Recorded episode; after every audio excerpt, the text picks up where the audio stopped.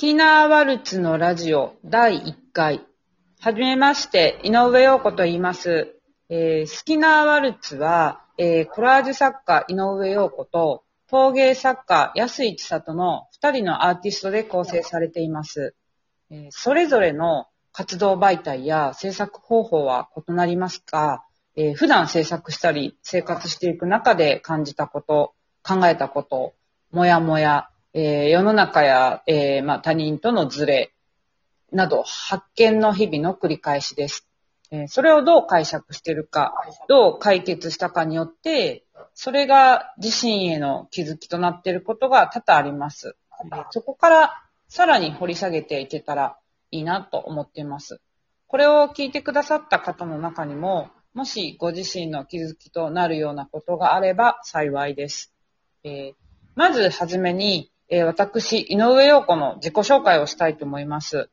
えー私は京都の美術系大学を卒業して、えー上京してからこの20年ほどはイラストレーター、コラージュ作家として雑誌や雑貨のために、えー作品を提供してきました。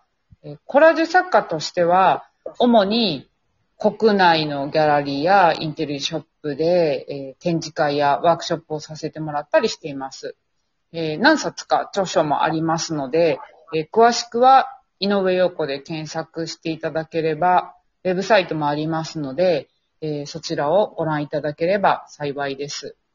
で、今日は、えもう一人の相方の安井千里さんに、えちょっと自己紹介をしつしてもらいつつ、インタビューをしていきたいなと思います。えー安井さん、えーこんにちは。あ、こんにちは。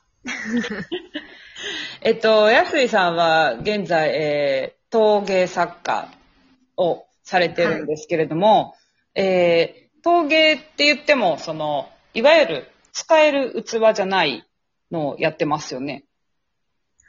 そうですね。いわゆるオブジェクトとか、彫刻。彫刻って言われるもの。うんはい。そうですね。そういう、まあ、見た目としては用途のないもの、はい鑑賞っていうところに溶かしてる作品を作ってますね。あ、なるほど。えっと、その、うんなんか、普通っていう、ちょっと言い方は、なんかおかしいのかもしれないんですけど、いわゆるその、使える器を作ろうとか、そういうことは考えなかったんですか？うーん、それで制作を続けていきたいっていうのはなくて、はい。うん。あの、なんだろうな、土を触ってると、例えば器を作ろうと思っても、はい私手びねりっていう方法で制作するんですけど、はい。違う形が見えてきちゃって、器でうんうんうん。終わらない。うん。なんかそういう性質があることを自覚したし、うん。で、まあ器作っちゃダメなわけじゃないんですけど、はい。もう少し自分の感覚、自分よりはい。にした作品で、自分と向き合っていきたいなっていう気持ちが一番強くて、うんうんで、そういう作品というか制作スタイルになってますね。うーん、なるほど。なんか、その、まあ、アート作品にカテゴライズされちゃうわけですけれども、なんかそれで、こう、食っていけるっていう方向性にはちょっと程遠いじゃないですか。うんわかんないですけどね、日本だと。うんうんうん。で、なんかその、なんで食える方を選ばなかったのかっていうこともお伺いしたいんですけども。あー、選ばなかったのかって言われると、別にあんまり何かを選んだっていう意識はないんですよね。自然とまあ、この、こういうことを私はしたいからやるっていうことではい、はい、はい。続けてきているんで、あ器も作ってるんですけど、私、えっと、クラウドファンディングもやってるので、そういう時には実用度のある器あーなをるほど。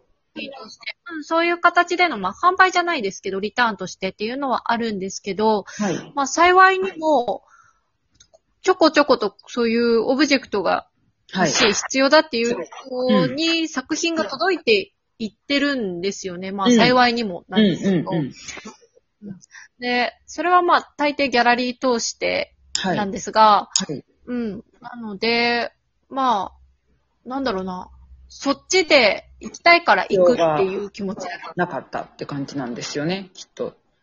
なんかうん、世間的にはね、ここ10年ぐらい、なんだろう、生活の中で使う陶芸を作って販売するっていう、まあ、クラフトフェアだとか、ギャラリーとかが、まあ、増えてるわけですけれども、そういうところには、こう、一切参加とかした、見たことはなかったんですか？ああ、ありますよ。あるんですけど、はい。こう、例えば工房からの風だったはい、りな、はい。はい。うん千葉にあるんですけど、それとかもアプライしようと思って、はいこう、なんていうのかな、コンセプトとかはい。書いてると、はい。アプライの、なんですかね、応募用の資料、書いてると、はいはいなんかちょっとうそくさいな、うさんくさいな、私って思って。あ、自分自身がですね？そう、だから自然にそれが必要だと思ってやってるわけではない、あ、そう私。が、はい。そう、なんか、あのクラフト、なんていうのかな、器を作りたくて作ってるうん。人たちの中に入るのは違うなって感じて、はい。あえてそちらには自分を振ってないっていう感じ。あ、そうなんですね。うんちなみに私は、工房からの風っていうクラフトフェア、まあ、クラフトフェアって言ったらちょっと違うって言われるかもしれないんですけど、それに出たことがあります。そうですよね。なんかその話を、そういう参加したことが話あります。ね、思ってる。ううん、ん。なんか、はい。どうもね、なんていうのかな、暮らしに寄り添いたいというか、暮らしに自然に溶き込めたい、溶き、うん、溶け込みたい気持ちはあるんですけど、うん。今の状態だと、ナチュラルにそれがうんで。きるっていうことじゃない、うん。うん。とにかく、あざといというか。はい。はい。風に自分が見えちゃうっていうことですよね。そううんで、うん。じゃあなんか、あギャラリーと、なんかこう、どういう風にしてお付き合いしてるっていうか、それはご自身でそのギャラリーに営業されたりとか、コンペとかだったりするんですか？あ、そうですね。最初は私、営業みたいなことをしたんですけど、はい最近はもう、インスタグラムはい。のつながりとか、はいはい海外だとアートフェアにはい出。すので、そこでつながった縁だとかはいっ。ていうので、なんですけど、まあ、主にインスタグラムかなから直に会ってなるほど。話して、はい。なんか今風でいいですね。今ですかね。いや、私が大学出た頃に SNS が全くなかったので、まあ、ほぼほぼ私は営業に回ってたんですけど、あ、なんか今風でいいなと思いました。まあね、その営業もすごく大切だと、まあ、何って実物を結局見てもらわなきゃうんうん。仕方ないので、うん。ただ私は自分でこう、えっ、と、情報を取りに行くのが苦手なので、はいインスタグラム通してフレンと繋がった中でだと、はいまあ、一定の範囲っていうのがはい。できてはしまうんですけど、うん、うん。気持ちとしては楽かな。そこから現実うんにっていうふうに迎えるので。なるほど、うんなるほど。まあでも日本で、まあね、そうやって、こう、知ってもらって売るっていう方法もあると思うんですけど、先ほどなんかちょっとお話が出た海外だとやっぱりアートフェアっていうものは大きいんですか？そうですね。アートフェアで直接会って、繋がってっていうのは大きいですね。だからインスタグラムで繋がってなくても逆にアートフェアに出て知り合って、はい。ギャラリーに限らず作家さんもそこでお互いフォローして、その後もこう縁が続いてまたどこかで会いたいねみたいなのははいあ。るので、なるほど。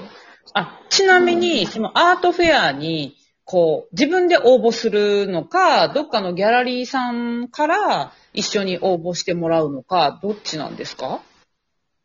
私は自分でですね、うーん。自分で探して自分でに出たいって決めてはい。っていうことが、まあメインで、はいあ。そっか。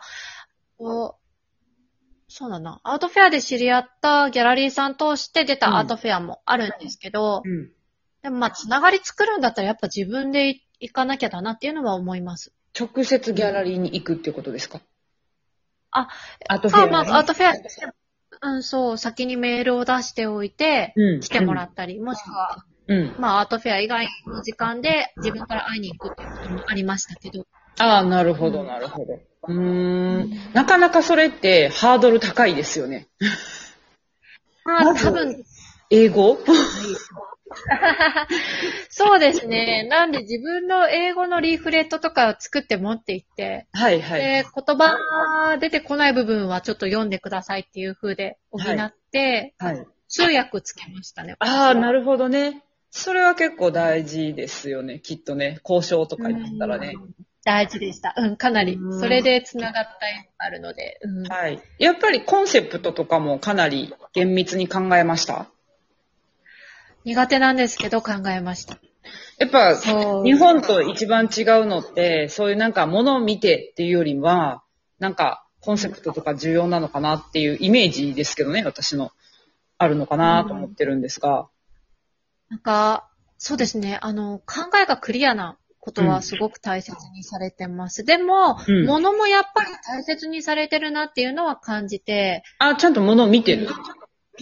物も見見る人は見ます。まあ私がつながるのは物も大事にする人うん、うん、ですね。今のうん。なるほどやねっ。ぱりそう、そうなんです。すごくこう、自分できちんとわからないところまでうん。言葉でクリアにしておく必要があるっていうのはうん。感じます。なるほどね。わかりました。えっと、じゃあ今日はここまでで、えー、はい。次、もうちょっと掘り下げて聞いていきたいと思います。